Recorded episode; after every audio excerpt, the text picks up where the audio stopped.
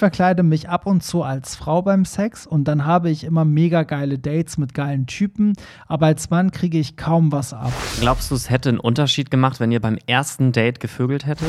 Dass es sich dabei um den Strich handelt, war mir schon bewusst. Naja, auf jeden Fall habe ich da jahrelang Sex gegen Geld gehabt. Hey, hier ist Hollywood Tramp, dein LGBTQ Podcast. Hallo und herzlich willkommen zur neuen Folge vom Hollywood Tram Podcast, dein LGBTQ Podcast, der Podcast, bei dem ihr die Themen anonym via Telonym bestimmt. Ah! Geil. Wir lieben es.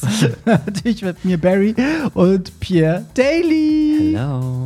Und warum habe ich das gerade gemacht? Weil mir hat jemand bei Instagram so ein Anime geschickt und meinte so, ey, die stöhnt auch die ganze Zeit so wie du im Podcast. Und das war, mm. das war diese Mila, Mila Superstar. Kennst du das noch? Das war so ein Anime mit so einer, die so die so Sportlerin war und Hä? die redet wirklich, das, das kam vor Sailor Moon noch. Du weißt aber, dass ich in einem ganz anderen Jahrzehnt geboren bin. Ja, trotzdem. So, das kennt man ja. Sailor Moon kennt man ja auch. So, aber egal. Ja, gut, aber Auf jeden Fall, die redet wirklich nur so. Ich sag so, oh, ich weiß nicht, ob ich den Ball fangen soll. so macht die ja die ganze Zeit. und stöhnt. Und ich so, oh Gott, diese, diese Animes waren richtig problematisch damals. Ne? Und die Männer reden alle normal und die Frauen reden, stöhnen nur beim Reden. Ich finde eh, dass ziemlich viele Animes äh, so richtig Sehr sexistisch, sexistisch sind. Ne? Ja. ja, wenn man die so als Kind geguckt hat, ja. hat man das gar nicht so gesehen, aber. Ja, auch Sailor Moon. Ich meine, die Mädels reden auch alle in so einer quietschigen Stimme und Tuxedo Mask hat voll die normale Männerstimme. so. Tja, ja, das ist echt, also. Haben wir das auch mal geklärt. Aber ja, schön, dass ihr eingeschaltet eingeschaltet habt zu einer neuen Runde von unserem äh, Podcast. Und für alle, die ihn nicht kennen, hier bestimmt ihr die Themen anonym via Telonym. Den Link findet ihr in den Shownotes, da könnt ihr uns anonym schreiben und wir reden über das, was ihr uns schreibt. Und äh, ja, gucken wir mal, dass wir so ein bisschen politisch korrekt antworten, was uns aber nicht immer gelingt. Ja, also Lob nehmen wir immer gerne und die Kritik, die sortieren die wir direkt wir. aus. Ja, die wird hier gar nicht vorgelesen. Ja, und die Einstiegsfrage ist halt immer, was wir zuletzt gehört haben, denn ähm, ja, das packen wir nämlich auch in unsere schöne Hollywood Tramp Podcast Playlist. Das sind alle Songs, über die wir reden. Und ich, ich fange heute einfach mal an, Pierre, weil ich habe wirklich geguckt, was ich eben zuletzt gehört habe. Und das ist von Clio Sol, also S-O-L geschrieben, Don't Let Me Fall. Das ist so ein schöner, sag ich mal, Soul souliger Sommer-Song, so ganz chillig. Du bist so eine ganz soulige, so ne? Ganz soulige, mhm. ja. Und die hat eine richtig schöne Stimme und äh, wenn man das mag, sollte man sich direkt das Album reinziehen, weil das ist alles in dem Stil. Ah, okay. Ja, ich hatte letzte Woche ja schon was Deutsches gehabt. Ähm, jetzt habe ich halt diese Woche schon wieder was Deutsches. Irgendwie bin ich gerade so ein bisschen auf den deutschen Hip-Hop gekommen. Oh oh. Und einige kennen sie vielleicht. Ailiva. Wie schreibt man die? A-Y-L-I-V-A mhm. und dann mit was mir gefällt. Und äh, erklär mal, was das für so was ist das für ein Song? Also die hat mal angefangen mit so Schnulzenballaden, aber der Song, ich finde, der gibt mir auch so ein ganz, ganz bisschen Timberland-Vibes, so vom Beat her. Mhm. Also das ist halt irgendwie, ja, so Deutsch. Rap würde ich jetzt mal sagen und der gefällt mir sehr gut. Geil, also haben wir zwei komplett unterschiedliche. Wobei, wir sind ja beide so ein bisschen in der RB-Ecke dann diese Woche, würde ich sagen. Ja, so RB ist, ist RB Rap oder? Nee, aber wenn du sagst Timbaland, Timbaland ist halt. Ja, okay, vom, so ja, doch, vom Sound so. auf jeden Fall, ja. Ja, sehr schön. Und bevor wir zu Telonym kommen, kurz nochmal der Hinweis, was jetzt an Termin ansteht. Und zwar äh, nächstes Wochenende, 15.04. ist dann Hamburg endlich dran. Im Kaiserkeller ist die Pop the Floor. Und Ende April, wenn das dann, das müsste der 29.04. sein, da ist äh, Gaga and the Queens in Köln. Und die Mai-Termine, die sage ich euch dann noch zeitnah. Die sage ich euch vielleicht einfach mal nächste Woche. So, aber 6., 5. ist auf jeden Fall Berlin, das könnt ihr euch auch schon mal merken. Aber die Tickets sind noch nicht online. Wie bitte? Ich wollte gerade ein Ticket kaufen. ja, sorry. Das fällt dir ein. sorry. Ja, dann lass uns mal starten. Wir machen das jetzt immer so, dass wir so ein bisschen aufteilen und erstmal so die Feedback-Sachen vorlesen, also Sachen, die ihr uns geschrieben habt in Bezug auf Themen, die jetzt in den letzten Wochen dran kamen. Und ähm, ja, da gucken wir einfach, was dabei ist, oder? Ja, macht uns mal richtig fertig mal richtig für das, fertig. was wir gesagt haben. Okay. Hallo, ihr kleinen Ficker. Übrigens, aber das Wettrennen jetzt mit dem, wer die krassesten Ansprachen hat, ne? Also es, wir, wir werden hier noch irgendwann mal eine Liste machen Ist mit so. den heftigsten äh, Kosenamen, die wir bekommen haben. Also hallo ihr kleinen Ficker. Ich bin definitiv für mehr Barry-Nudity. Wenn es dir auf dem Hollywood Tramp-Account nicht so angemessen erscheint, mach doch einen nur für solchen Contact. Den, den könntest du sogar auf privat schalten, dann hätte zumindest nicht jeder unkontrolliert Zugriff drauf. Der von mir ständig geforderte Speedo-Content ist zwar schon super hot, aber ich will mehr. Steife Grüße aus Münster. also es kam ja nur, weil wir über OnlyFans geredet haben und ich dann ja auch gesagt habe, so ja, äh, manchmal habe ich auch so Content, der dann irgendwie vielleicht für Instagram so einen Tick zu, also den ich einfach da nicht posten möchte. Und deswegen kam er jetzt auf die Idee, das zu trennen. Aber ich weiß gar nicht, ob ich Bock hätte, zwei Accounts zu führen. Aber ich habe schon oft drüber nachgedacht, ob Hollywood Tramp dann wirklich so sich nur mit den Events befasst. Und dann gibt es, keine Ahnung, eine Barry äh, Instagram-Account, wo ich dann machen kann, was ich will. Oh so. nee, ich glaube, das würde ich nicht machen. Das ich glaube, die. Leute folgen dir ja auch nicht nur wegen den Events, sondern halt wegen der Mischung aus beidem. Ja, letztendlich Also- ist es so, der Veranstalter hinter den Events will man ja auch ein bisschen kennenlernen. Ne? Ich will ja jetzt nicht also- Hollywood Tramp so präsentieren, als wäre es eine fette Firma, wo so 20 Leute dahinter stecken, sondern ihr süßen Mäuse, das bin alles nur ich. Ich und meine kleinen, kleinen äh, Speedos. Aber ich kenne tatsächlich viele Leute, die noch mal so ein zweites privates Profil haben, wo dann irgendwie so steht The Dark Side of Mm. Oh nein, Tralala echt? oder so und dann machen die das auf privat und so. Aber ich traue mich dann da auch immer nicht so eine Anfrage zu stellen, weil irgendwie finde ich das dann auch voll unangenehm, wenn die dann sehen, dass Ja. ich da anfrage so. Ah, ja, stimmt. Okay, kommen wir zum nächsten Feedback. Äh, Kompliment an euch beide. Ich habe schon mehrere Gay-Podcasts gehört und finde die so nervig.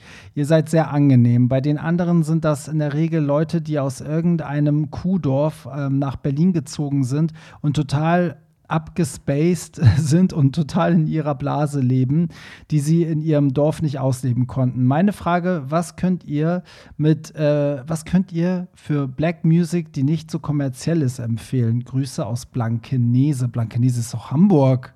Lieben wir. Mm. Teures Viertel. Ist echt so. Aber die Frage würde ich auf jeden Fall an äh, DJ Hollywood Tramp geben, weil ich, ja, weiß ich nicht, Also- Black Music ist auch, glaube ich, nicht so mein Genre. Da würde ich dir empfehlen, ich weiß ja nicht, auf welche Art von RB du stehst, aber guck doch mal, es gibt eine Summer Vibes Playlist von Hollywood Tramp. Da sind richtig viele Soul- und RB-Künstler drin und da kannst du mal ein bisschen gucken. Die ist sehr chillig, aber da ent- entdeckst du bestimmt so einige richtig geile Leute.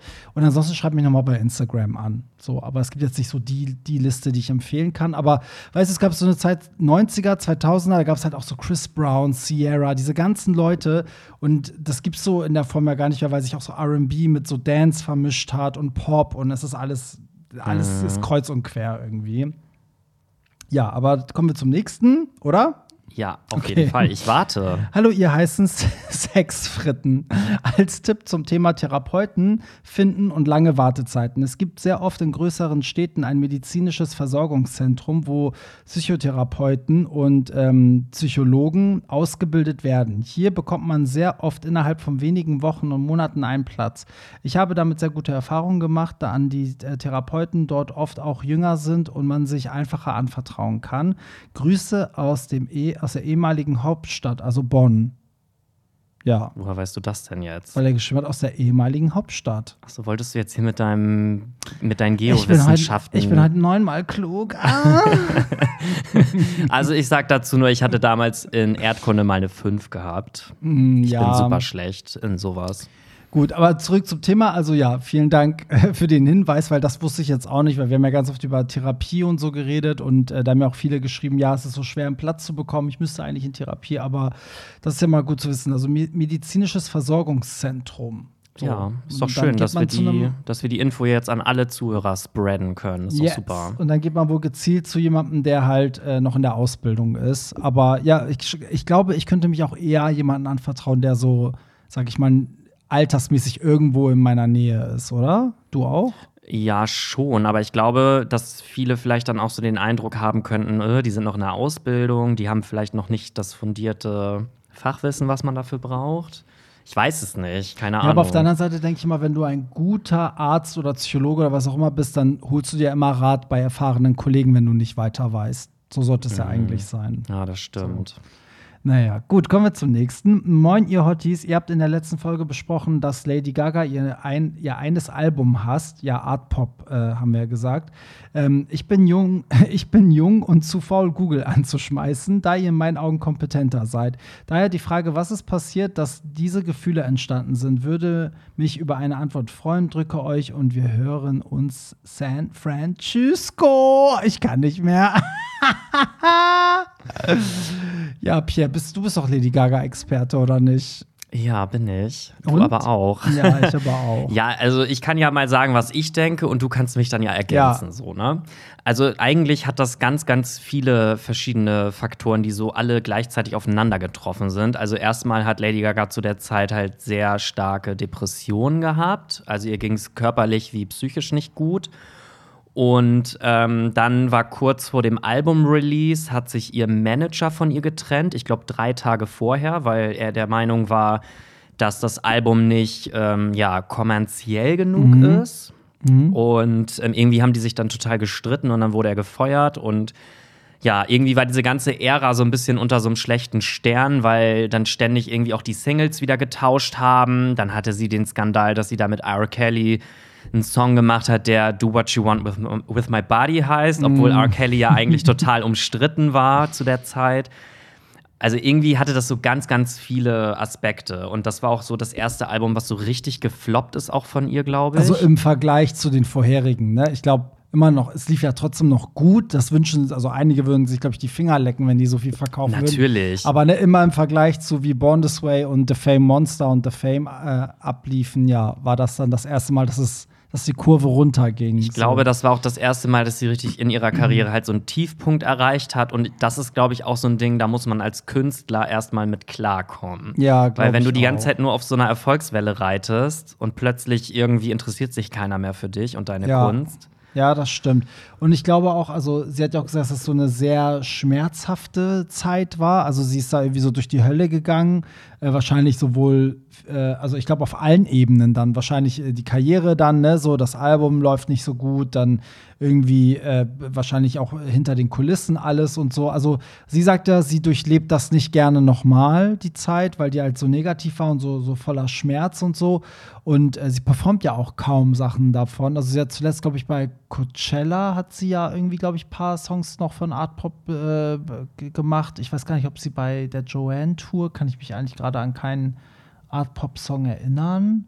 Aber ja, jetzt mehr. zuletzt bei der Chromatica Tour hat sie ja wirklich keinen einzigen Song aus der Ära gespielt. Hm. Aber ähm, ja, das, vielleicht solltest du es trotzdem mal googeln, weil es gibt halt mega viel dazu. Das sollte ja auch noch ein zweites Art Pop Album geben und bla und und wenn man guckt, was danach passiert ist, sie hat ja nach Art Pop ja auch ihre ähm, so diese Schale abgelegt von dieser Kunstfigur und dann kam ja dieses Joanne Album, wo sie ja eher versucht hat, so eine ganz normale Person zu sein und nicht mehr diese schrille Kunstfigur, die da im Fleischkleid läuft. Vielleicht ist das alles schon während Art Pop so, weißt du, so gezündet. Also vielleicht ist das da alles schon so auseinandergebröckelt. Das kann sein. Also ich weiß auf jeden Fall, die Art-Pop-Ära war für mich damals eine richtig geile, aber auch eine richtig schlimme Ära, weil als sie das erste Mal, sie hat mal auf so einem, in so einem Live-Auftritt ihre Perücke einfach so abgezogen und ich war so schockiert, weil für mich gab es Lady Gaga halt Ja. nur in diesen Outfits und in den Ja. Perücken und ich dachte so, was macht sie da? Ich habe echt gedacht, sie sabotiert sich da gerade selber so. Ja, und fandst du nicht auch, dass die Tour, also diese Art Rave Tour, war dann wiederum, das war im Nachhinein geil, aber es war so, äh, die ganze Art und Weise, es kam ja, glaube ich, viel, viel später als das Album.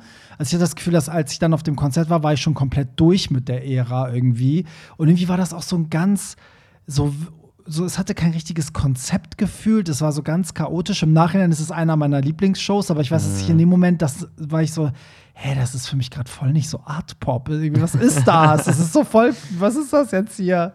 Aber äh, ja, das war auf jeden Fall eine crazy Ära. Aber heute, ich finde, jetzt rückblickend hat man da voll Bock drauf, oder? Also, Ja. ne, auch als ich dann gesagt habe, ey, zum äh, im Herbst, wenn das äh, Album zehn Jahre alt wird, machen wir hier ähm, Art Pop Partys, haben so viele Gaga-Fans geschrieben, so ja, ja, ja und so. Also bei den Fans ist das wirklich, glaube ich, so ganz tief im Herzen. Aber das Album war auch wirklich der Zeit weit voraus. Mhm. Ja. Weit voraus. Das hat man, ich glaube, damals hat man das einfach noch nicht verstanden, dieses harte EDM. Das war ja wirklich so sehr experimentell. Mhm. ja, wobei Jules and Drugs verstehe ich bis heute nicht. Tja, also ich habe den Song geliebt tatsächlich, Ah, echt? aber gut, Ach, kann man sich streiten. Okay, kommen wir noch mal zu einer weiteren Nachricht, die Bezug nimmt auf äh, eine der vorherigen Folgen. Äh, guten Morgen, ihr heißen Feuerwürstchen. Mm. Letztens habt ihr darüber gesprochen, dass ihr, wenn ihr jemanden interessant fändet, lieber erst Dates, äh, also daten, daten würdet und auf Sex verzichten und wenigstens nicht ficken würdet. Ihr hättet auch im Bekanntenkreis die Erfahrung gemacht, dass Beziehungen, die mit Feuer, Flamme und Sex schnell ausbrennen, äh, aus, nee, ausgebrannt waren und sich die Paare getrennt haben. Ich kann euch von einem Gegenbeispiel erzählen. Ich bin neu in der Stadt gewesen und hatte schon ein Auge auf einen Arbeitskollegen geworfen. Wir hatten vorher keinen großen Kontakt, außer übliche Floskeln wie äh, Begrüßung oder ähm, Verabschiedungen. Dennoch fand ich ihn sehr anziehend. Wir hatten uns äh, dann zur CSD-Party verabredet, weil ich neu in der Stadt war und nicht alleine dorthin gehen wollte. Auf der Party waren wir dann mit, seiner, mit seinen Freunden und anderen Arbeitskollegen. Es war alles sehr entspannt und schön. Es begann aber auch zwischen uns zu knistern, je mehr wir miteinander geredet haben. Er wollte mir dann die Location zeigen. Hm, welche Location denn? und, und wir sind zu zweit, ähm, was, wir sind zu zweit durch den Schuppen über alle Floors gelaufen. Natürlich sind wir dann im Darkroom geendet und hatten dort geil rumgemacht. Das ging dann den ganzen Abend lang so, bis wir wahrscheinlich mit dem Taxi zu mir gefahren sind. Äh, nicht wahrscheinlich, sondern schließlich. Die restliche Nacht hatten wir heißen, hemmungslosen Sex. Am nächsten Tag sind wir aufgewacht und ich habe festgestellt, dass ich mich am Vorabend im betrunkenen Kopf, also am betrunkenen was am betrunkenen Kopf verletzt hatte.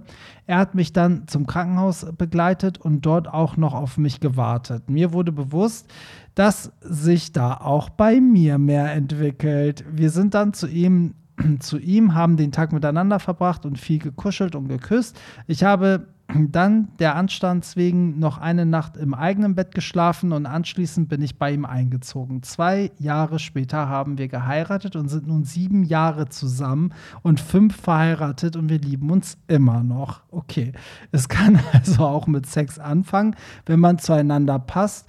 Dann wird man auch zusammenbleiben. Ich glaube, es ist wichtiger, wie man sich in einer Beziehung verhält und ob man sich auch selbst zurücknehmen kann, beziehungsweise ob man auf seinen Partner eingehen kann. Grüße aus dem Süden der Republik. Okay, das ist natürlich auch eine sehr schöne Nachricht. Schock. Schock! Das müssen wir erstmal verarbeiten. Das war, das war nochmal die Anime-Version, wie ich es verarbeite. Nee, also finde ich krass. Also, ich meine, Zufälle gibt's, sage ich immer wieder. Ja. Aber ich glaube nicht, dass das ein Paradebeispiel ist. Nee, weißt du, was ich glaube? Ich, also, das, man kann das ja so pauschal immer nicht sagen. Ich würde jetzt pauschal immer raten, versucht am ersten Abend keinen Sex zu haben. Ich würde gern wissen, wäre es bei denen ohne Sex an dem Abend trotzdem so geendet? Oder äh, war das, also war das wichtig bei den beiden, dass das direkt an dem Abend passiert? Hätten sie sonst vielleicht das Interesse verloren? Das ist immer so schwierig. Also ich glaube, ich würde es immer aus Gefühl heraus machen, oder? Also ich glaube tatsächlich, dass das gar nicht unbedingt an dem Sex gelegen hat, sondern er hat ja erzählt, dass er sich verletzt hatte und die dann zusammen noch ins Krankenhaus gefahren sind. Und ich finde, das ist zum Beispiel so ein Ding, da eigentlich nimmt man ja immer irgendwelche Vertrauenspersonen Ja. mit ins Krankenhaus Ja. oder sonst wohin. Und dass ein wildfremder in Anführungsstrichen das quasi mit dir gemacht hat. Ja. Ich glaube, dass das irgendwie so richtig krass schon so einen gebunden hat. So. weißt du, was voll. ich meine? Ja, glaube ich wirklich, weil das Ding ist so schön, ähm, also wenn dich irgendwas auch so positiv überrascht danach nochmal, ne, so, das ist ja, das fällt ja voll schwer ins Gewicht, weil normalerweise würdest du auch, auch sagen, man hat dann an dem Abend Sex, die waren ja auch beide betrunken, gehört, also liest man da ja so ein bisschen raus. Und eigentlich sind sie wahrscheinlich beide davon ausgegangen, am nächsten Tag geht jeder so seinen Weg oder so. Und dann ist aber das noch passiert. Also, das finde ich schon schön irgendwie. Ja, und ich Ähm. glaube, dass es eher damit noch zusammenhängt, weil man ja auch so sowas niemals erwarten würde von so einem Ja. One-Night-Stand. Also vielleicht muss ich auch meine Meinung vom letzten Mal revidieren. Vielleicht muss man einfach sagen, wenn zwei Leute zueinander gehören, dann ist das scheißegal, ob die am ersten Abend ficken oder drei Jahre nicht ficken, dann bleiben, dann kommen die zusammen. Ja, das stimmt. Oder? Das kann sein, ja. Also das kann ja eigentlich das nicht kaputt machen, weil wenn ich jemanden total geil finde und es wird nicht am Anfang gefickt, dann bleibe ich ja dran auch. Ja, weißt ja. du? Selbst um ihn einmal so zu knacken. Ja, ich meine, das war ja jetzt auch nur so eine These von uns, dass Ja. es mehr Sinn macht, erstmal keinen Sex zu haben, weil die. Chance dann vielleicht größer ist. Aber letztendlich wissen wir es ja auch nicht. Nö, wissen wir auch nicht. Wobei ich sagen muss, also mein Freund und ich, wir haben ja auch beim Kennenlernen so rumgeknutscht und so im Club, aber wir, er ist dann nicht mehr mit zu mir gekommen. So, aber da war auch wieder das Ding, was mich dann überrascht hat. Ich, wir hatten ja am nächsten Tag dann so ein Date und da lief dann auch nichts. Also ich habe ihn dann so ein, zwei Mal geküsst und das, ich hatte das Gefühl so, also er war derbe aufgeregt, aber ich hatte das Gefühl, weil ich ihn ja nicht kannte, ich wusste nicht, dass es die Aufregung ist. Ich dachte einfach, der findet es scheiße. so. Und der ist ja dann gegangen und da habe ich doch so meinem besten Freund geschrieben, so ja, äh, das war überhaupt nicht gut. Ich glaube, der, der findet das alles nicht geil. Der ist jetzt gegangen, das war's. Und dann hat der aber, weil der nach New York geflogen ist für ein paar Tage, hat der nicht aufgehört, mir zu schreiben. Und das hat mich dann so positiv überrascht, weil ich habe damit null gerechnet. Ich dachte so, okay, der geht jetzt durch die Tür und das war's. Ne? So. Blockiert mich. Ja, und dann war es aber so, ich so, okay, der ist, der macht gerade was, wo er voll viel anderes im Kopf hat, aber denkt trotzdem immer wieder daran, mir mal zwischendurch zu schreiben. Und das fand ich irgendwie total geil. Und dann war ich halt so, okay, der will sich jetzt wieder mit mir treffen. Dann kam er aus New York zurück und dann hatten wir das erste richtige Date. Und dann habe ich gemerkt, so, okay, das war auch vielleicht am Anfang so ein bisschen die Aufregung. Und dann ging es auch bei uns richtig schnell alles. So, Also, ja, von daher siehst du, also kann man auch nicht so. Aber glaubst du, es hätte einen Unterschied gemacht, wenn ihr beim ersten Date gevögelt hättet? Nö, glaube ich überhaupt nicht. Ja. Nee, also für mich nicht. Es sei denn, er hätte sich danach irgendwie scheiße verhalten, aber glaube ich nicht. Mhm. Nee, ja, ich weiß auch nicht. abgefahren. Ja, aber cool, dass es jetzt auch mal so eine Story gibt und ich finde auch so nach zwei Jahren heiraten und nach fünf Jahren immer noch zusammen sein, das ist richtig geil. Krass, also Herzlichen Respekt. Also ich muss ja auch sagen, ich finde heiraten nach zwei Jahren, ich persönlich zu früh. Aber das kann jeder. Ja. Also ich verstehe halt immer nicht, wie Paare so nach einem halben Jahr auf einmal verlobt sind Mhm. und nach anderthalb Jahren auf einmal heiraten. Da denke ich immer so, so. das hält sowieso nicht. Ja, ich bin auch so, bei mir muss das so richtig lange gehen, bis ich da mal anfange, überhaupt darüber nachzudenken. Ja, irgendwie so, schon, Ja, oder? Ich weiß auch nicht. Aber wenn ich auch zurückdenke, ich weiß nicht, wie es bei dir damals mit deiner Beziehung war, aber nach zwei Jahren, da kannte ich noch nicht alles. Also ich kenne, nach vier Jahren kannte ich meinen Freund schon viel, viel besser als nach zwei Jahren. Also da haben sich noch ganz viele Sachen entwickelt, auch zwischen uns Mhm, irgendwie. Also hätten wir nach zwei Jahren zum Beispiel geheiratet, wäre das noch gar nicht die Beziehung gewesen, die wir zum Beispiel jetzt haben. Weißt du, was ich meine? Ja, ja. Aber es gibt ja bei, es gibt ja so Paare, die kommen zusammen und bei denen ist es direkt auf einem Level und da passt alles und dann kann man es auch machen. Mein Gott, man kann sich auch wieder scheiden lassen. ja, also, das stimmt. ja, wenn man sich danach fühlt. Ich glaube, es kommt auch immer darauf an, wie man selber zum Thema heiraten überhaupt steht. Also Ja. mir ist das nie wichtig gewesen, deswegen. Ja. Ja. Okay, kommen wir zum nächsten, auch eine etwas längere Geschichte. Ich habe gerade im Urlaub mehrere eurer, eurer Folgen gehört und in einer ging es mal wieder um Gay-Sauna. Richtig. Ich arbeite als Nebenjob in einer deutschen Gay-Sauna und kann euch daher einiges aus erster Hand erzählen. Okay, er soll mal direkt herkommen. Zum einen gibt es verschiedene Konzepte der Saunen. Allgemein allen gemeinsam ist, dass sie in der Regel einen Bereich haben, in dem man es normalerweise nicht gestattet, Sex zu haben.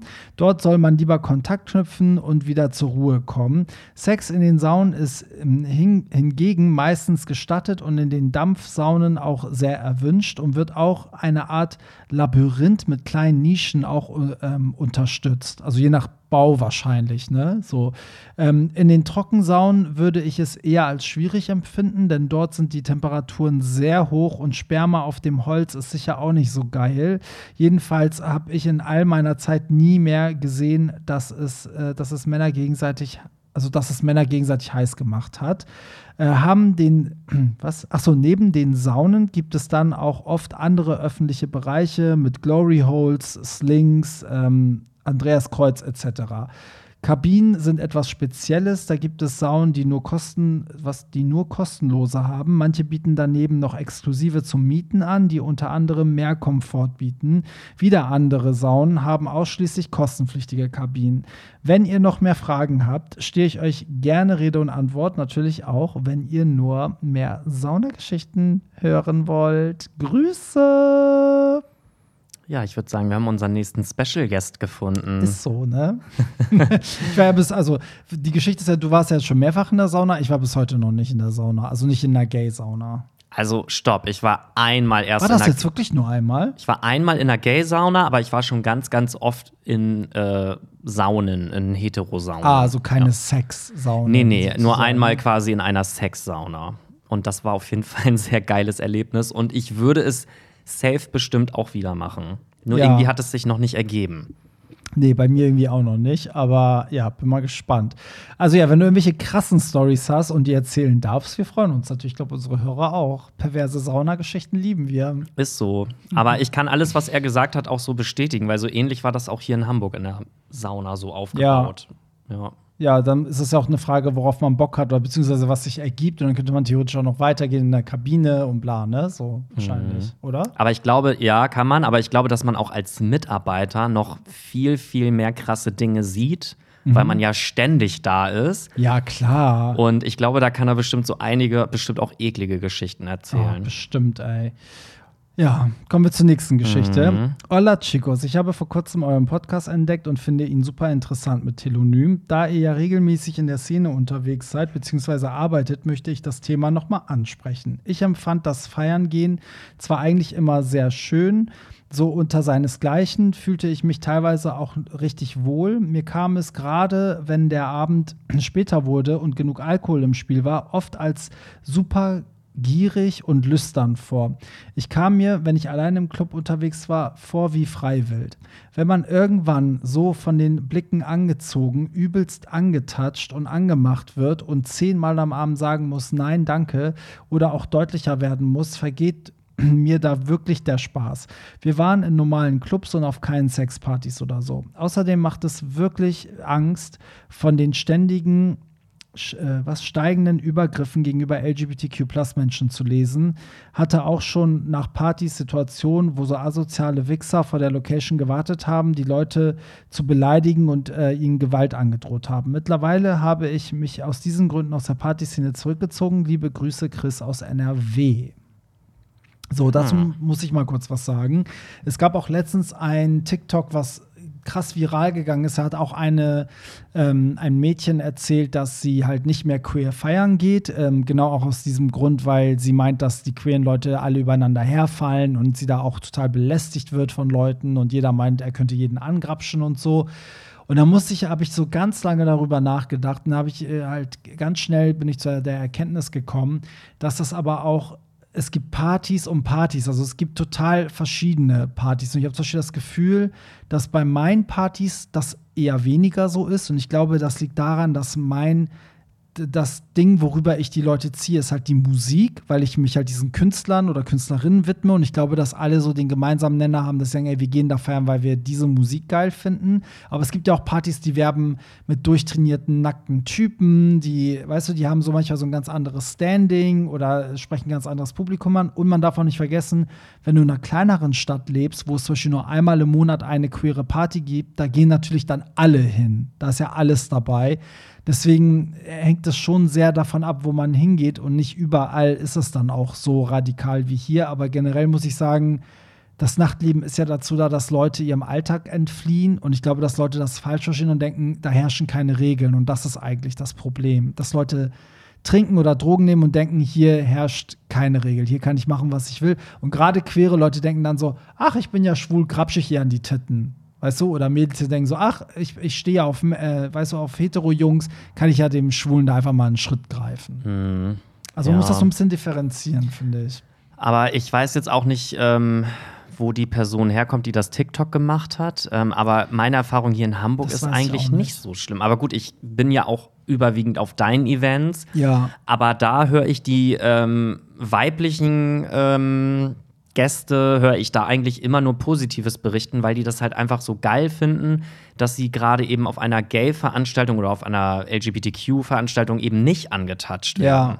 Im Vergleich zu einem Hetero-Club. Ja, und die Jungs ja auch, ich habe das auch noch nie gehört. Also klar gab es auch schon irgendwelche Vorfälle, ne? So, also irgendwas passiert ja immer, wenn so viele Menschen auf einem Haufen sind. Aber ich glaube, der entscheidende Punkt ist zum Beispiel wirklich einmal dieses, worüber du die Menschen ansprichst und heranziehst, weil ich habe das Gefühl, bei dem Hollywood Tramp Ball sind das alles so Musikfans, die wie so ein wie bei so einer Gamer-Session, weißt du, kommen so Leute, die halt einen gemeinsamen Nenner haben oder ein gemeinsames Hobby.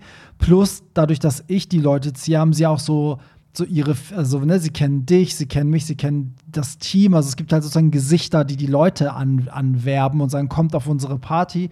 Und ich glaube, dass man da eher mit Respekt miteinander umgeht. So, weil das einfach nicht so anonym ist, wie wenn irgendeine große Brand, weißt du, da sagt, kommt her und ähm, also es gibt auf jeden Fall einen Unterschied. Ich will jetzt gar nicht meine Partys gut reden, aber ich glaube, das macht schon einen Unterschied, also auch wenn du als Frau zum Beispiel auf eine Gay-Party gehst, die total sexualisiert ist und schon mit so nackten Muskelprotzen wirbt und jeder ist da irgendwie durchtrainiert und auf Droge, dann kann ich mir schon vorstellen, dass da ein ganz anderer Vibe herrscht. Hm. Ne? Also merkst du auch, dass auch auf einer Techno-Party herrscht ein anderer Vibe als auf einer Pop-Party. Also es kommt immer drauf an. So pauschal ja. würde ich, kann man es, finde ich, nicht sagen. Wobei, also ich weiß nicht, also ich habe das beim Feiern noch nie so krass gehabt, dass ich ständig äh, sagen musste, hör auf oder fass mich nicht an. Also ja. es gibt natürlich immer mal Typen, die irgendwie auschecken wollen, ob sie, ob es klappt oder nicht. Die ja. tanzen dich dann irgendwie mal von hinten an, berühren dich vielleicht mal so ein bisschen, aber ich habe das noch nie gehabt, dass ich da durchgehend belästigt wurde. Also ja, ich kann das nicht sagen, weil ich ja meistens einfach hinterm DJ-Pult natürlich da ne, so geschützt bin und das gar ja. nicht. Aber du läufst ja wirklich durch die Leute. So. Ja. Aber ja, vielleicht guckt man mal so ein bisschen, wo man hingeht. Und man muss ja auch so den richtigen Laden für einen selber auch finden. Ja, ja dann, ich habe hier noch mal dreimal Feedback, äh, was ich rausgesucht habe, zu dem Hörer vom letzten Mal, der, der in der Führungsposition, der nicht geoutet ist. Weißt du, das äh, hat, der hatte sich auch noch mal zurückgemeldet und wir haben auch sehr lange darüber geredet. Und hier gibt es äh, dreimal Feedback, was ich ganz interessant fand. Kannst du mal gucken, was, wie du das fandest mhm. überhaupt hier? Hey, ihr beiden Rosetten, ich höre gerade die letzte Folge und würde mich gerne zum Thema Outing äußern. Ich verstehe den Zuhörer in der Führungsposition total. Ich bin in keiner Führungsposition, allerdings genauso wie die, ähm, wie die kleine Perry-Schnute, ebenfalls im öffentlichen Dienst, also wie du, Pierre. Glaube, glaubt mir, es gibt keinen größeren Tratschen als in einem Amt. Ist das so? Ähm, also ja, da wird schon viel getratscht, aber ähm, ich glaube, der Vorteil im öffentlichen Dienst ist halt auch, dass ähm, gerade so Diskriminierung und sowas, also hier in Hamburg wird das Thema ganz, ganz groß geschrieben, dass mhm. hier eben nicht diskriminiert wird. Das ah, wird immer okay. gesagt, Hamburg ist bunt. Und ich ja. glaube, wenn da einer irgendwie was sagen würde, dann könnte man das sofort irgendwie Melden, zum, ja, so, glaube ich schon, ja. So, ähm, deine Meinung zu dem Thema, liebe persische Prinzessin Barry, verstehe ich natürlich zu 100 Prozent. Wenn Sie reden wollen, reden Sie. Mein Problem ist, dass ich dieses, ähm, dieses Label nicht will. Ich genüge als Person, aber wenn ich mich oute, bin ich nicht mehr Maximilian, sondern nur noch der Schwule. Das ist meine große Sorge. Ähm, dabei definiere ich mich über so viel mehr als über meine Sexualität, welche ich mir im Gegensatz zu anderen Grundzügen, die mich wirklich ausmachen, nicht ausgesucht habe. Trotzdem, bei deiner Geschichte von deinem Vater sind mir fast die Tränen gekommen. Barrys Vater for President. Ach so, weil ich erzählt habe, was mein Papa gesagt hat mit dem Arzt. Ja, das war auch ein schöner Moment, muss ich sagen. Aber ähm, ja, ich weiß, was er meint. Also davor hat man wirklich Angst, dass man denkt, so, oh, dann ist man der Schwule. In manchen Bereichen ist man auch dann wirklich der Schwule, finde ich. Aber ähm, man hat das selber in der Hand. Das kommt halt darauf an, wie man sich auch selber gibt. Es gibt halt auch Schwule, die definieren sich selber nur darüber. Also die reden nur darüber, die machen nur so eine Witze, egal wer was sagt. Ne? Also wenn ich sage, reich mir ein, äh, ein bisschen Zucker, dann kommt, dann schafft er es aus dem Zucker irgendeinen perversen schwulen Spruch zu machen. Also ne, und dann ist man auch automatisch der Schwule. Aber zum Beispiel, es gibt ja viele, bei denen denkst du überhaupt nicht darüber nach, weil das du weißt es, aber es ist nicht so präsent. Also das ist von, das hängt auch sehr von deiner Persönlichkeit ab. Ich glaube, das Thema Outing ist halt auch einfach so ein Ding da muss man sich halt auch langsam rantasten. Das war bei mir oder bei dir ja wahrscheinlich auch nicht so, dass ja. wir uns geoutet haben und sofort irgendwie so total frei waren. Ja. Das ist ein ganz, ganz langer Prozess. Also vom Outing mhm. bis heute wo ich echt mit Stolz sagen kann, ja, ich bin schwul, na und? So, ja. das ist ein Prozess von, keine Ahnung, zehn Jahren gewesen. Aber findest du nicht auch, dass man aber auch, wenn man geoutet ist, man ist ja nicht überall gleich in Anführungsstrichen schwul. Also da nimmt man sich auf der Arbeit ein bisschen zurück,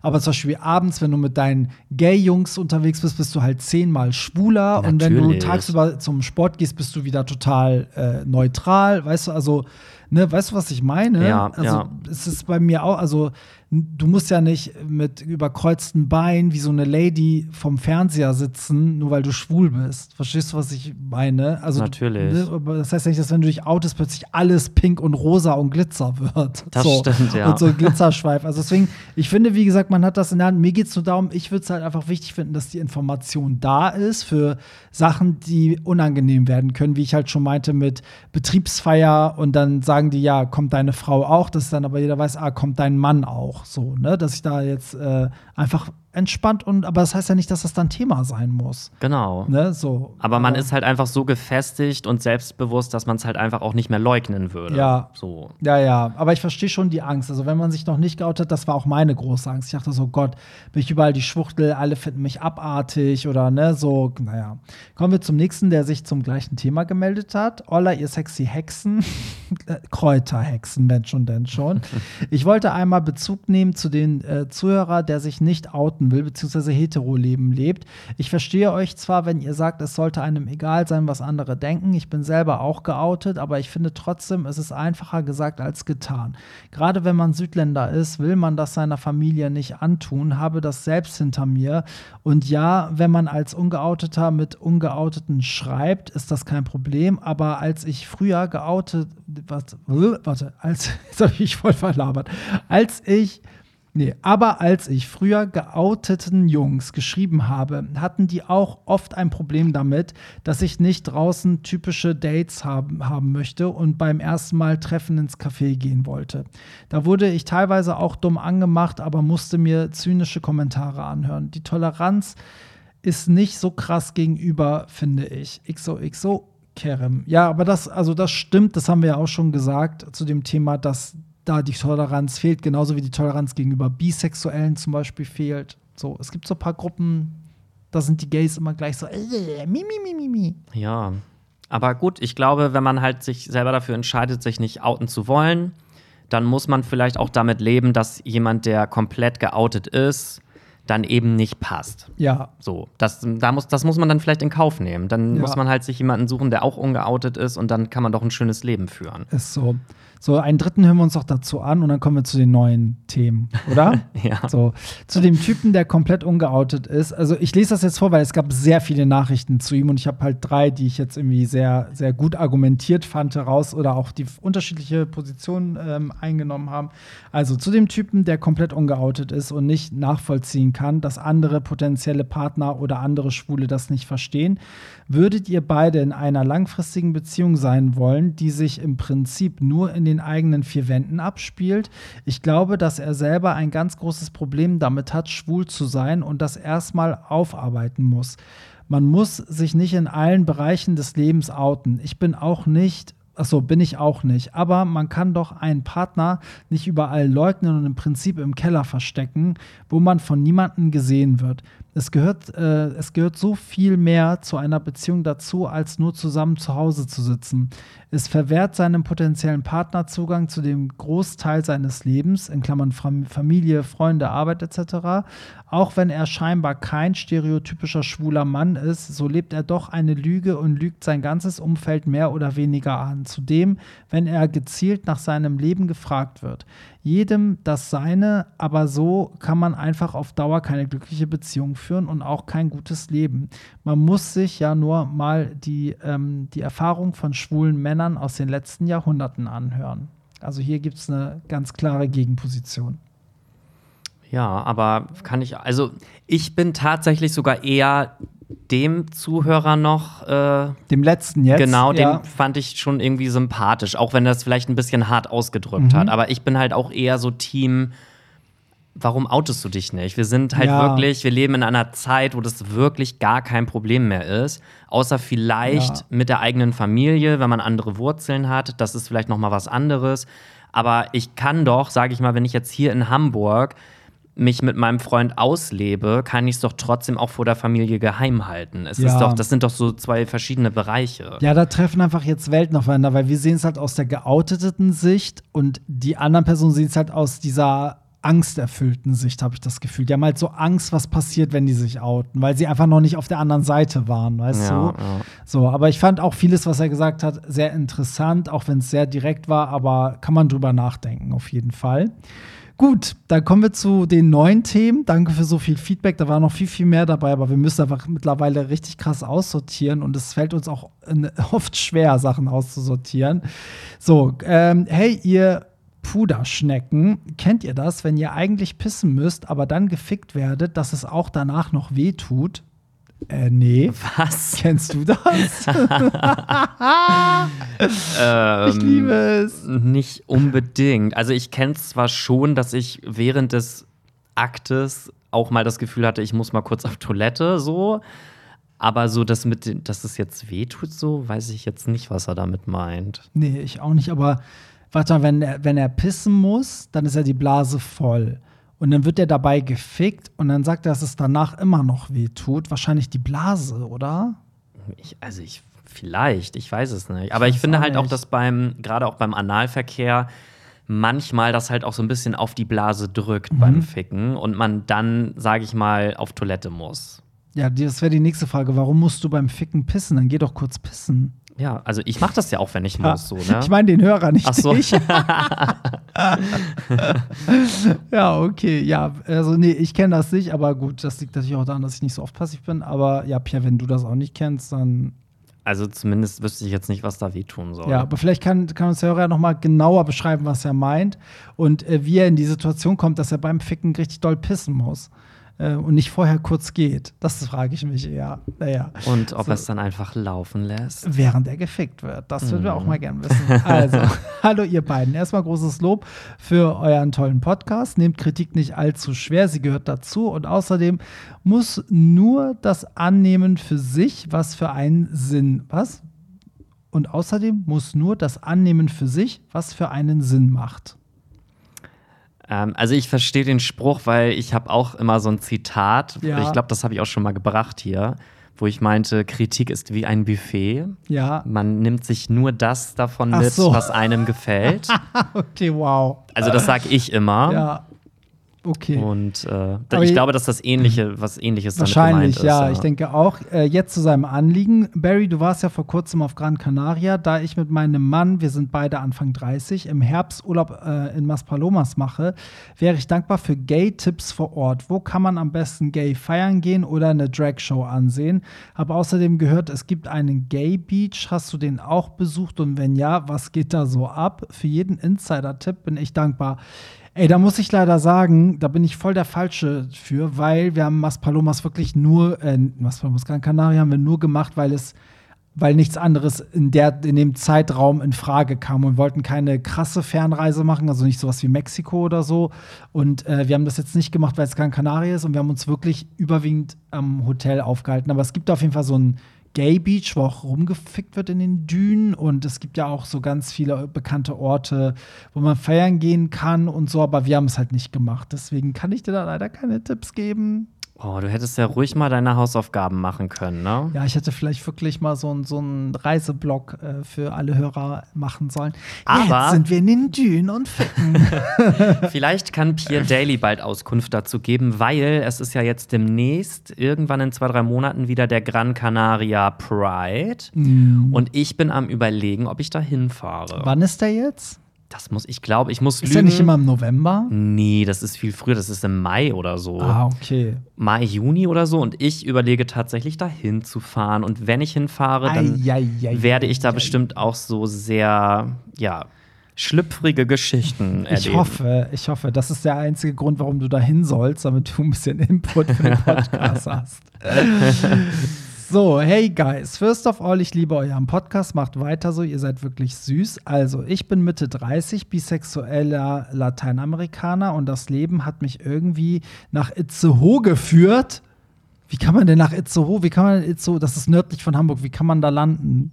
Weiß ich auch nicht, aber ich sag dazu immer It's a Ho. It's a Ho heißt das in Wirklichkeit. so wie Buxtehude heißt ja auch Box die Hure. Das höre ich gerade zum ersten Mal. ich lebe in einer offenen Beziehung und habe Kinder. Männer in Itzehoe zu treffen ist nicht einfach, zumal ich keine sozialen Medien oder Dating-Apps nutze. Hier und da schaffe ich es nach Hamburg in die Wunderbar oder auf eine von Barrys Partys. Ähm, besonders die Time Travel war der Hammer. Ein paar meiner Gay-Uni-Freunde kommen aber über Ostern zu Besuch und wollen am Karfreitag in Hamburg gay feiern gehen. Äh, dazu sage ich dir gleich was. Leider sind, äh, leider seid ihr an diesem Wochenende in Berlin. Ich liebe die wunderbar und kann dort immer hin. Welche anderen Orte würdet ihr jedoch äh, zum Gay-Feiern in Hamburg empfehlen? Love Air, also wie Rihanna. PS, sorry for my German. Hä, war doch voll das gute German. Ja, also mega. da gab es hier German Boys, die schlechter Deutsch geredet haben. Also ein Daddy aus Itzehoe. Also erstmal möchte ich wissen, wie landet man in It's a Ho? Wie kann man kein, äh, keine sozialen Medien haben, keine Dating-Apps, aber es dann trotzdem auf meine Partys schaffen? Wie Verrückt, geht das? Oder? Hä? Das In ja- Itzehoe wow. werden Plakate aufgehangen für deine Partys. Da hänge ich am, am Itzehoer Times Ich Square. verteile da immer Flyer auf dem Ja, Wochenmarkt. ist so, ey. Nee, aber der bewirbt sich, also ja, Karfreitag ist ja in Hamburg, äh, ähm, ich weiß nicht, ob das in ganz Deutschland so ist, aber Karfreitag darf ja in Hamburg nicht gefeiert werden. Da hat ja auch der, die Kirmes hier zu und alle Läden und da ist ja alles zu.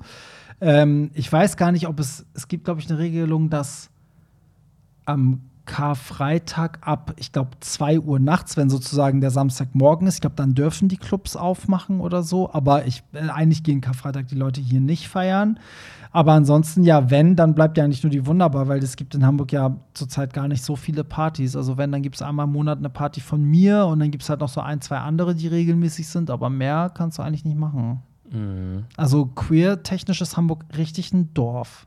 Ja, aber es ist jetzt eh auch total blöd, weil diese Folge geht halt erst an dem Sonntag Stimmt. online, wenn der Karfreitag schon vorbei Ach ist. ja, Happy Sonntag übrigens. äh, Happy Ostersonntag, Ach ja, sagen. stimmt. Wir haben ja Wir haben dann. Ostern. Ostern. Oh Gott, ihr seid alle an Eier suchen. Leckt euch gegenseitig die Eier. Also wir suchen ja auch schon die ganze Zeit die Eier So, wir spielen an unseren Eiern gegenseitig. und bemalen die. so, oh Gott, das heißt ja, morgen haben alle frei. Also wenn ihr Sonntag hört, habt ihr morgen frei. Es Mhm. gibt Menschen, die haben immer frei. Und wenn ihr Montag hört, dann müsst ihr leider morgen arbeiten. Scheiße. So, hallo ihr Sonntagsversüßer. Was ist eure Meinung zu meiner Situation? Ich bin seit etwas über zwei Jahren mit jemandem zusammen, mit dem es wirklich super läuft. Wir haben tollen Sex, teilen dieselben Interessen, können uns vor jedem Blödsinn begeistern und haben zusammen richtig viel Spaß. Es ist meine vierte Beziehung und bei ihm ist es die erste. Wir lieben uns wirklich sehr und sagen, zeigen das auch nach zwei Jahren immer noch andauernd. Leider ist er nicht geoutet. Eigentlich juckt mich das null, aber in dem Kontext vielleicht doch wichtig. Er hat einen muslimischen Hintergrund, so dass ich bisher weder jemanden aus seiner Familie noch von seinen Freunden kennengelernt habe. Wir führen zudem auch eine Fernbeziehung Bayern-Nordsee. Oh, okay, das ist ja Fern-Fern-Beziehung. Das ist ja, ja Norden und Süden. Ja, krass. Ähm, und sehen uns immer nur alle zwei Wochen für ein kurzes Wochenende. Da ich so etwas Besonderes wirklich noch nie mit jemandem hatte, obwohl ich auch schon ähm, eine sechsjährige Beziehung hatte, ist es mir das alles wert bisher.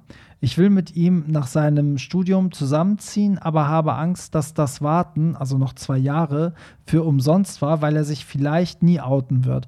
Er kann es sich nämlich auch nicht wirklich vorstellen bei der Familie. Bei Freunden aber vielleicht schon irgendwann. Es ist natürlich sehr frustrierend, dass ich ihn überall mit hinnehme.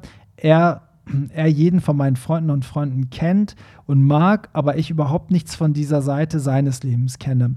Würdet ihr weiterhin Zeit geben, also würdet ihr weiterhin, wahrscheinlich würdet ihr ihm weiterhin Zeit geben oder ein Ultimatum stellen oder es vorzeitig beenden?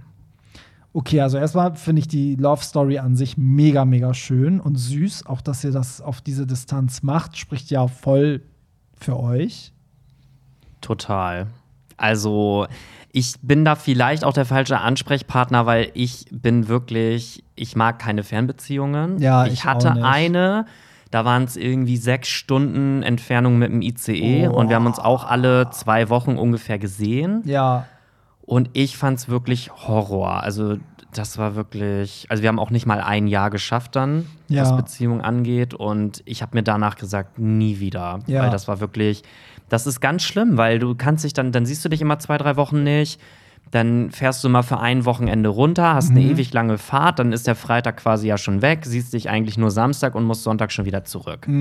Also Ja. für mich ist das halt gar nichts, aber wenn die beiden sich lieben, so wie sich das anhört, ich würde ihm die Zeit nur weiterhin geben, wenn er auch jetzt schon sagen kann, dass er sich vorstellen könnte, mit dir irgendwo zusammenzuziehen. Ja. Wenn er jetzt aber sagt, er möchte aus seinem Ort nicht weg und du möchtest da aber auch nicht hin, dann macht es aus meiner Sicht keinen Sinn.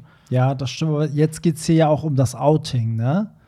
Also es geht ja nicht nur um die, um die räumliche Distanz, sondern es geht ja eigentlich um das Outing, dass sich der Partner wahrscheinlich gar nicht outen möchte. Ja, okay. Die Frage habe ich mir jetzt gar nicht gestellt, weil das wäre für mich gar nicht schlimm. Okay. So, also es wäre für mich jetzt nicht schlimm, wenn ich die Familie des anderen nicht kennenlernen würde. Ja. Aber für mich wäre halt Thema, könnte er sich überhaupt vorstellen, da wegzuziehen oder Ja. irgendwie sowas? Oder könnte ich mir vorstellen, da hinzuziehen? Ja. Ja, ich muss sagen, also für mich scheint das ja, also diese Entfernung scheint ja bei denen gar nicht das Thema zu sein. Also er hat das jetzt nicht so beanstanden, deswegen wundere ich mich so, dass du auf diese, auf diese Entfernung eingehst. Hat mich gerade voll irritiert. Ja, weil das äh, für mich halt der Knackpunkt Okay, wäre. für, für mich ist der Knackpunkt irgendwie dieses Outing. Also, das hat mich jetzt so da getriggert irgendwie. Also, dass der halt nicht geoutet ist und er dadurch die Freunde von dem nicht kennenlernt. Und wenn er schon sagt, so muslimischer Hintergrund, da kann man sich ja denken, warum der sich nicht outet. Und ähm, ich würde aber, also, du musst das so ein bisschen abwägen. Die Frage ist, wie, warum ist das so wichtig? Also, ist das für dich wichtig, seine Freunde kennenzulernen? Und warum ist das wichtig? Ähm, spielt das in irgendeiner Art eine Rolle? Weil ich finde, eigentlich was wichtig ist, ist ja ihr beide. Das heißt, letztendlich muss er eher zusehen, also entweder, also eine Version wäre ja, er zieht da weg und lässt alles hinter sich, weil er sich nicht outen will. Ne, so, also entscheidet sich aktiv für diesen Partner und sagt, ey, ich ziehe zum Beispiel in den Norden, falls er derjenige im Süden ist und sagt so, ich oute mich nicht, aber ich verpiss mich, dann weiß keiner, was ich treibe. So, aber dann hat er sich auch aktiv für dich entschieden. Wenn er das aber nicht macht und zum Beispiel ist es so, du ziehst zu ihm, dann klar, dann würde ich auch sagen, hey, ich möchte deine Freunde kennenlernen, ich möchte deine Familie kennenlernen, weil er wird ja mit seinen Freunden was unternehmen, dann darf der Partner immer nicht mit oder der muss dann äh, so tun, als wäre er sein bester Kumpel oder so.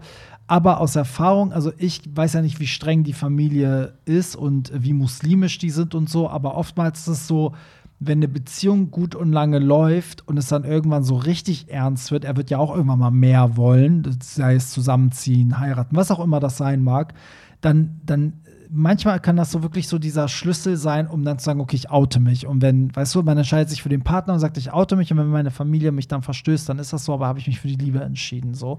Und letztendlich muss man auch gucken, also Freunde, würde ich jetzt sagen, in Anführungsstrichen, weil die wahren Freunde hat er ja dann, wenn er sich geoutet hat. Also wenn die sich jetzt verpissen, weil er schwul ist, sind, ist das meiner Meinung nach keine Freundschaft. So, Und das, das hat auch nichts mit, mit äh, dem Glauben zu tun, weil es gibt genug, also es gibt eine Großzahl muslimischer Personen, die gar kein Problem oder sehr akzept, also eine große Akzeptanz gegenüber LGBTQ-Plus-Menschen haben. So, und die auch Familienmitglieder akzeptieren und so. Also, ähm, ja, Vielleicht müsste man sich einfach mal zusammensetzen und diese Problematik mal persönlich besprechen. Dass Ja. man sagt so, hey, wie sieht das aus? Könntest du dir vorstellen, dass du, wenn wir irgendwann mal zusammenziehen, dass deine Freunde dann involviert werden oder dass du ihm vielleicht sagst, was ist dir wichtig, was ist dir nicht so wichtig, so Ja. dass man diese Punkte einfach mal bespricht und dann Ja. hinterher kann man ja sagen, ob es sich noch lohnt, voll. da weiter zu investieren. Er sagt ja auch, äh, ob er ihm ein Ultimatum stellen soll, aber genau das würde ich nicht machen. Ich glaube, ich würde ihn eher an die Hand nehmen und gucken, ey, was, was müsste oder wie kann ich dich dabei unterstützen, dass wir ne, so da einen Schritt vorankommen, weil wenn du ihm Druck machst, das ist halt, was soll er denn machen? Dann steht er zwischen beiden Stühlen, tut er ja so schon ein bisschen, das ist halt auch nicht einfach und ähm, Wird sich am Ende dann womöglich sogar für seine Familie entscheiden, weil ja, genau. ne? Also eher müsste man vielleicht gucken, ob man auch so, ich, wie gesagt, ich kenne ja die Familie nicht, aber manchmal kann man es auch so ein bisschen tricky machen, indem man dann den Freund vielleicht auch mal einfach mitnimmt und nicht sagt, dass es der Freund ist, sodass die Eltern schon mal so ein Gefühl kriegen und auch merken so, okay, ob das jetzt sein, ob das jetzt ein Mädchen ist oder ein Junge, spielt im Endeffekt vielleicht gar keine Rolle, weißt du, weil immer wenn der da war, die mochten den, die fanden den nett und manchmal sind ja auch Eltern oder Geschwister auch so, so clever und merken dann irgendwann so, okay, Leute, das ist nicht sein bester Kumpel, da. Ja. ist mehr. So. Wobei ich finde, man muss Familie und Freunde auch noch mal trennen. Also Ja, bei Familie ja. würde ich niemals verlangen äh, von meinem Partner, dass er sich da outen soll, Nee. Weil stell dir mal vor, die Familie wendet sich ab. Familie hast du halt nur einmal so Ja. irgendwie. Das muss er schon von selbst wollen. Genau, so, und ja. Freunde, da wäre halt im Notfall noch so, okay, wenn sie es nicht akzeptieren, sind es halt nicht die richtigen Genau. Freunde. Aber dann hast du trotzdem nicht deine Familie verloren. Das ist, glaube ich, noch Ja. viel, viel schlimmer. Ja, kommt drauf an. Für manche ist halt die, sind die Freunde wichtiger als die Familie, weil sie vielleicht auch gar keinen Bezug mehr zur Familie haben, weil sie sich so anders fühlen oder nicht akzeptiert. Aber ich weiß, was du meinst. Also, ja, das, ähm, aber krass, äh, halt uns bitte auf den Laufenden, weil das hört sich nach einer richtig schönen Liebesgeschichte an. Irgendwie. Hm, ich bin Voll gespannt. Süß. Ich will jetzt am liebsten ein Foto von den beiden sehen. Ich auch. und ich möchte wissen, wer im Norden und wer im Süden wohnt. ja, wir brauchen mehr Information. Ja, ist so. So, hallo, äh, ja, einfach nur Hallo. Okay, da fehlt jetzt aber wie die, die, der Kosename, der geile. Also das Abmahnung. geht nicht, dass wir das jetzt überhaupt vorlesen, Ist so. ne? Hallo, ich verkleide mich ab und zu als Frau beim Sex und dann habe ich immer mega geile Dates mit geilen Typen, aber als Mann kriege ich kaum was ab. Irgendwie ist das blöd und ich komme mir beim Sex manchmal blöd vor mit der Perücke und, ähm, und schmücke, aber was? Mit der Perücke? Ach so, wahrscheinlich steht hier mit der Perücke, Schmuck und Dessous und Heels finde ich geil und tönt mich auch selber an, wenn ich das trage. Ich bin relativ schlank, aber habe einen ausladenden Hintern. Mein Big Booty kommt als DWT. Was ist das denn? I don't know. voll gut an, aber als Typ nicht. Als äh, Frau verkleidet kommt der Booty, also kommt der Arsch wahrscheinlich gut an, aber als Typ irgendwie nicht. Irgendwie will ich auf die geilen Typen nicht verzichten, aber ich will mich nicht immer als äh, DWT verkleiden. Bin voll durcheinander. So. Hm. Das ist natürlich schwierig, weil ich natürlich nicht weiß, ah, wie, wie sagt man denn jetzt was dazu? Natürlich müsste man jetzt einmal sehen, woran das liegt. Also ist er vielleicht, macht er als Junge vielleicht irgendwas falsch? Also müsste man ihm vielleicht so ein Umstyling machen. Also weißt du, vielleicht ist das ein super cuter Typ, der aber total den schrägen Style hat oder so und die Leute kommen nicht drauf klar. Oder ist, ist, er, ist da alles cool und man weiß nicht, woran es liegt. Das ist natürlich schwierig so zu beurteilen, aber ich verstehe schon, wenn er sagt, dieses als Frau verkleiden ist nur ein Teil seiner Sexualität und er möchte auch mal als Junge dann den Sex haben. Ja, natürlich. Klar, weil er ja auch ein Junge ist und ein Junge sein möchte, beziehungsweise Ja. ein Mann. Ähm, Oder Ja. liegt es an den Männern? Weil ich sag mal so, es gibt ja auch Männer, die stehen halt nur auf Drag Queens sozusagen und haben kein Interesse mit Männern Sex zu haben, in Anführungsstrichen. mh, ja, ist so. Ne? So, also.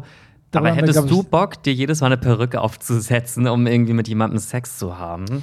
Nee, aber das Ding ist, also viele Drag Queens, die ich kenne, die erzählen ja auch immer davon, dass dann so, besonders so Südländer, zum Beispiel wenn die in einem Taxi sitzen, dann so übergriffig werden und Bock haben, mit denen zu schlafen und so. Und äh, wir haben ja auch letztens darüber geredet, irgendwie, dass man vielleicht, wenn das auch so was Religiöses ist, dass sie so, so eine kleine Ausrede haben, zu sagen, so, ja, aber es ist doch eigentlich eine Frau, ich wusste es nicht, weißt du, so. Aber ähm, wenn ich mir vorstelle, dass ich jetzt eine Drag bin und ich stehe zum Beispiel auch genau auf diesen Typ Mann vielleicht. Und den kriege ich aber so, sagen wir, ich stehe voll auf diese Heten, aber die kriege ich nur, wenn ich verkleidet bin, ja, dann muss ich halt überlegen, ob ich das mir diese geilen Typen in Anführungsstrichen nur verkleidet oder ob die oder ob ich auf die verzichte. Also ich kann ganz klar sagen, ich würde verzichten, weil als ich da ein paar Mal Drag gemacht hatte, hat mich ja auf Instagram so ein Hetero-Typ angeschrieben, den ich eigentlich auch ganz hot fand, aber der meinte halt, er würde mich nur knallen, wenn ich in Drag bin. Das war Voraussetzung und äh, wir haben dann noch ein paar Tage geschrieben.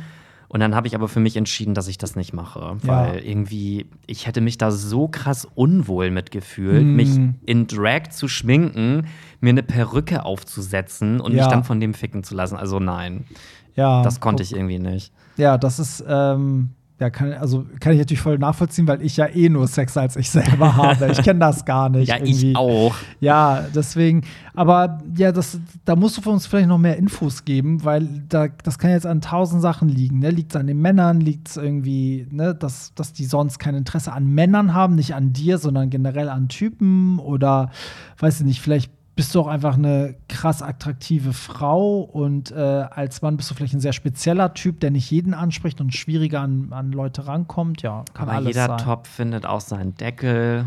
Ist so. Ja. Ich bin ein Wok. Nein. So, komm, einen machen wir noch. Ähm, moin, etwas deeper Topic. Ich habe äh, das bis jetzt noch nie jemandem erzählt. Oh mein Gott, okay, jetzt, Wir hören wir, alle, jetzt hören wir ganz gespannt. Wir waren zu. live dabei. Ja, ich bin jetzt mittlerweile Ende 20, aber seit ich 13 war, hatte ich Sex mit Männern. Das ist noch gar nicht das Schlimme. Damals gab es noch kein Grinder und Co. Und ich hatte kein PC zu Hause und Internetcafés gab es auch nicht überall, sodass ich aufgeschnappt habe, dass man bei uns am Hauptbahnhof Männer kennenlernen kann. Da es sorry, ich muss kurz rülpsen, da, da es sich um den Strich handelt, war mir schon bewusst, also dass es sich dabei um den Strich handelt, war mir schon bewusst. Naja, auf jeden Fall habe ich da jahrelang Sex gegen Geld gehabt. Ich wurde nie zu etwas gezwungen oder so, aber klar waren das eher ältere, ähm, aber ich fand sie halbwegs geil und welche auch geil, bin auch nicht mit jedem mit, aber ich wollte halt wie jeder Teenie Erfahrungen sammeln. Aber ich musste, was aber ich wusste nicht, wo ich Gleichgesinnte treffe, außer da. Naja, später habe ich dann vom Cruisen, vom, vom Cruising Stellen erfahren von den ähm, Freiern. Da waren auch, sag ich mal, so Typen und Jüngere. Ich finde es halt irgendwie schade, dass ich, dass ich nicht mit einem anderen Teenie mein erstes Mal und meine ersten Erfahrungen gesammelt habe, sondern mit Freiern, aber ich wusste halt nicht sonst wohin als Teenie damals. Ich weiß gar nicht, wie andere Jungs das damals gemacht haben, die so frühreif waren. Ich habe das dann irgendwann mal aufgehört, weil ich dann Gay Romeo und einen PC hatte und da am Hauptbahnhof auch nicht mehr so viel los war und ich auch zu alt wurde für den Strich. Escort oder so habe ich nie gemacht nachher. Irgendwie irgendwie wie war der Kick auf dem Strich schon geil und man hat bis zu 200 Euro pro Nummer verdient. Krass. Und das in dem Alter ist ja extrem viel Geld. Ja, also einmal das und also ich finde es mega krass, mit 13 sich das zu trauen. Also Ja. das hätte ich mich nie im Leben getraut. Nee, War, also ich weiß, also das finde ich schon krass. das finde ich auch. Also ich finde das, ich will das jetzt gar nicht gut reden, ich will auch gar nicht Leute dazu animieren, sowas zu machen, aber ich finde, dass, also mit 13, also da war ich so unsicher, da wusste ich gar nichts. Also, und dann, wenn ich mir vorstelle, dass der aber schon genau wusste, der, der sucht da Sex und er steht auf diese älteren Männer und macht das so richtig bewusst, das finde ich heftig. Also im positiven Sinne heftig. Also Aber- natürlich auch sehr gefährlich, ja, aber. Du musst ja aber auch mal überlegen, ich finde, man sieht einem 13-jährigen Jungen schon an, dass er nicht volljährig Ja, ist. ja. Und dass überhaupt die Freier das so mitgemacht, mitgemacht haben. haben. Also 13 ist halt schon krass. Ja, wobei, da muss ich ihn vielleicht auch kurz in Schutz nehmen, weil vielleicht war er ein 13-Jähriger, der schon hätte 18 sein können. Und wenn er denen das so erzählt hat, weißt du, so, dann muss, ne, war das vielleicht dann so, ja, hat er die halt angelogen, aber an sich, also wenn ich jetzt an 13-Jährige denke, glaube ich jetzt nicht, dass die wirklich, also die sehen ja nicht aus wie 18. Also was mich jetzt nochmal interessieren würde, ist, bist du da nachher hingegangen regelmäßig, weil du den Sex wolltest, oder bist du nachher nur noch hingegangen, weil das Geld so verlockend war? Hm, Aber für mich hörte sich das so an, dass immer, wenn er Bock auf Sex hatte, ist er da hingegangen. Ah, Und dieses okay. Geld war, glaube ich, so ein Nebenmasse, weil er sagt ja, er wünschte sich auch, er hätte mit Gleichaltrigen seine ersten Erfahrungen gemacht, aber es ging ja auf dem Strich nicht. Ne? So, Mhm. weil, klar, ein 13-Jähriger geht ja nicht auf den Strich und sucht sich einen Typen, dem er 20, äh, 200 Euro gibt, um den zu ficken oder so. Mhm. Aber ähm, genau, und später mit diesem, mit diesem Cruising-Ding und na, er sagt ja, dass er später das so ein bisschen nachgeholt hat, als er dann PC und Grinder und so hatte. Aber ey, ich finde so, also in dem Alter, das ist auch so saugefährlich halt, ne? Weil du ja auch so, so unterlegen bist, diesen Männern. Und ich weiß nicht, man fährt ja wahrscheinlich auch mit denen mit. Man hat ja nicht direkt auf dem Strich Sex. Das ist halt, da kann so viel schief gehen. Also da hat er wahrscheinlich auch richtig Glück gehabt. Aber ey. natürlich, auch dass er da keine Krankheiten sich irgendwie eingefangen hat noch oder so. Ja. Ähm, aber was hättest du denn gemacht, wenn es noch, sage ich mal, kein, in der Zeit, wo es kein Internet gab zum Beispiel oder keine, keine Dating-Apps? Ja, ich, also wäre ich in seiner Situation, wäre ich vielleicht auch wirklich da zum Hauptbahnhof gegangen und hätte mal geguckt, wahrscheinlich nicht mit 13, aber ein paar Jährchen später vielleicht so. Ich meine, die Vorstellung, als man jung war, auch was so mit Älteren zu haben, hatte man ja auch. Ne? Das hat man sich ja mal ganz geil vorgestellt, manchmal auch mit so, wenn das ein Lehrer gewesen wäre oder ne, bla. Aber das dann wirklich durchzuziehen, hätte ich mich nie getraut. das Nee, hätte ich mich, ich glaube glaub ich, ich auch mit nicht. 20 nicht getraut. Das, Also, hätte ich, das würde ich, glaube ich, heute nicht mal Ich bin trauen. Ende 20 und ich würde mich nicht mal trauen, auf so einen öffentlichen Cruising-Platz zu gehen. Ja. Weil selbst da hätte ich irgendwie Angst, dass da mich jemand mit einem Messer absticht oder Ja, aber ich finde es krass. Also ich frage mich halt für ihn, ähm, also er hat ja natürlich so eine, so eine Sexfantasien dann ja durchlebt, die andere wiederum nicht hatten. Und er wünscht sich ja genau das andere. Ne? Er wünscht sich ja, dass er seine erste Erfahrung mit Gleichaltrigen gehabt hätte, vielleicht auch so mit wirklichen Gefühlen und einer Art Romantik vielleicht noch irgendwie. Das ist schon spannend. Ne? Und ich glaube, viele andere, die genau das haben, denken sich so, oh, ich würde gern einfach mal auf einen Strich und mich von 30 Typen durchknallen lassen. So. so. Mhm, Aber mich würde trotzdem auch mal interessieren, ob das äh, psychisch irgendwas mit dir gemacht hat, in so Ja. einem jungen Alter quasi da auf so einen Strich zu gehen Ja. und sich da so alten Männern anzubieten. Hat das dich irgendwie jetzt so nachhaltig geprägt oder ist dir das jetzt so egal oder ist es einfach so eine Zeit, die einfach so zu dir gehört oder also das würde mich halt nochmal interessieren. Und ich würde auch gern wissen, wie die dich behandelt haben. Also war das immer so sehr respektvoll? Waren das so schöne Erfahrungen? Weil es muss ja gut gewesen sein, wenn er es über so viele Jahre hinweg immer wieder gemacht hat. Mhm. Oder? Weil das, du machst es ja nicht, wenn du da irgendwie eine richtig negative Erfahrung gesammelt hast, dann traust du dich da doch nicht wieder hin. ja, also Eigentlich. wir brauchen mehr Information auf ja, jeden Fall. super spannend und krass, dass du es hier erzählt hast, aber vielleicht, wenn du es noch nie jemandem erzählt hast, ist ja genau das äh, das Schöne an der Sendung, dass man es hier halt dann raushauen kann und keiner wird es wissen. Mhm. Ja. Aber ich finde es krass, ich glaube 200 Euro pro Nummer, gerade als Teenager oder Schüler, ist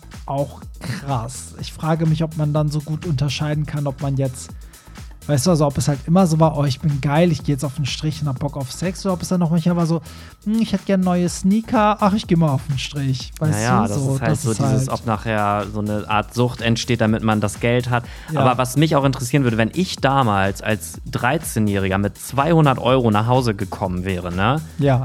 Also meine Eltern Mutter- sofort gemerkt. Bei mir auch, meine Freunde auch. Also die Ja. hätten sofort gefragt, wo ich dieses Geld her habe. Ja, ja. Das würde mich auch nochmal interessieren, ob da jemand vielleicht mal einen Verdacht geschöpft ja. hat Oder, oder, so. ob er besonders geile Ausreden hatte oder so getan, als hätte er einen Nebenjob oder so Mhm. oder irgendwas. Ja, wer weiß. Crazy. Ja, krass, ey. Da, da, eine heftige Geschichte zum Ende hin, aber ich finde es halt super spannend. Ähm, und ja, für euch auch, wenn ihr euch beteiligen wollt am Podcast, egal ob Feedback oder ähm, was euch auf dem Herzen liegt, oder ihr einfach mal erzählen wollt von irgendeiner crazy Geschichte, dann findet ihr den Link in unseren Show Notes und da könnt ihr direkt bei Telonym uns schreiben und ihr braucht dafür auch keine App.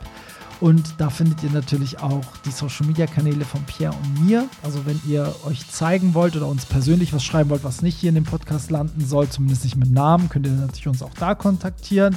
Alle Tickets für die Partys, wo ihr uns treffen könnt, findet ihr auch in den Show Notes. Und natürlich die Hollywood Tramp Podcast Playlist, wo die Songs drin sind, über die wir immer am Anfang der Folge reden. Ja, Ja, und was machen wir beide jetzt? wir gehen jetzt eine Runde auf die Kirmes. Uh, auf den Hamburger Dom. Ja, in Hamburg nennt man das den Dom, aber immer wenn man sagt, so, ja, wir gehen auf den Dom, sind wir so, hä, was? So Kölner Dom, hä? Ja, also, ja, bei euch heißt das Kirmes oder Jahrmarkt, bei uns heißt es halt Dom. Aber es, ja, wir fahren gleich eine Runde Achterbahn und dann werde ich zusehen, dass ich mit Pierre in die Geisterbahn gehe und Schwänze lutsche. Das ist unser Darkroom. Das ist unser neuer Tag. okay, also, danke fürs Zuhören und dann hören wir uns nächsten Sonntag wieder und frohe Ostern. Bis Frohe Ostern. dann. Bye. Bye. Das war's. Nicht traurig sein. Mehr Hollywood Tramp findest du im Netz unter hollywoodtramp.de und bei Instagram at hollywoodtramp.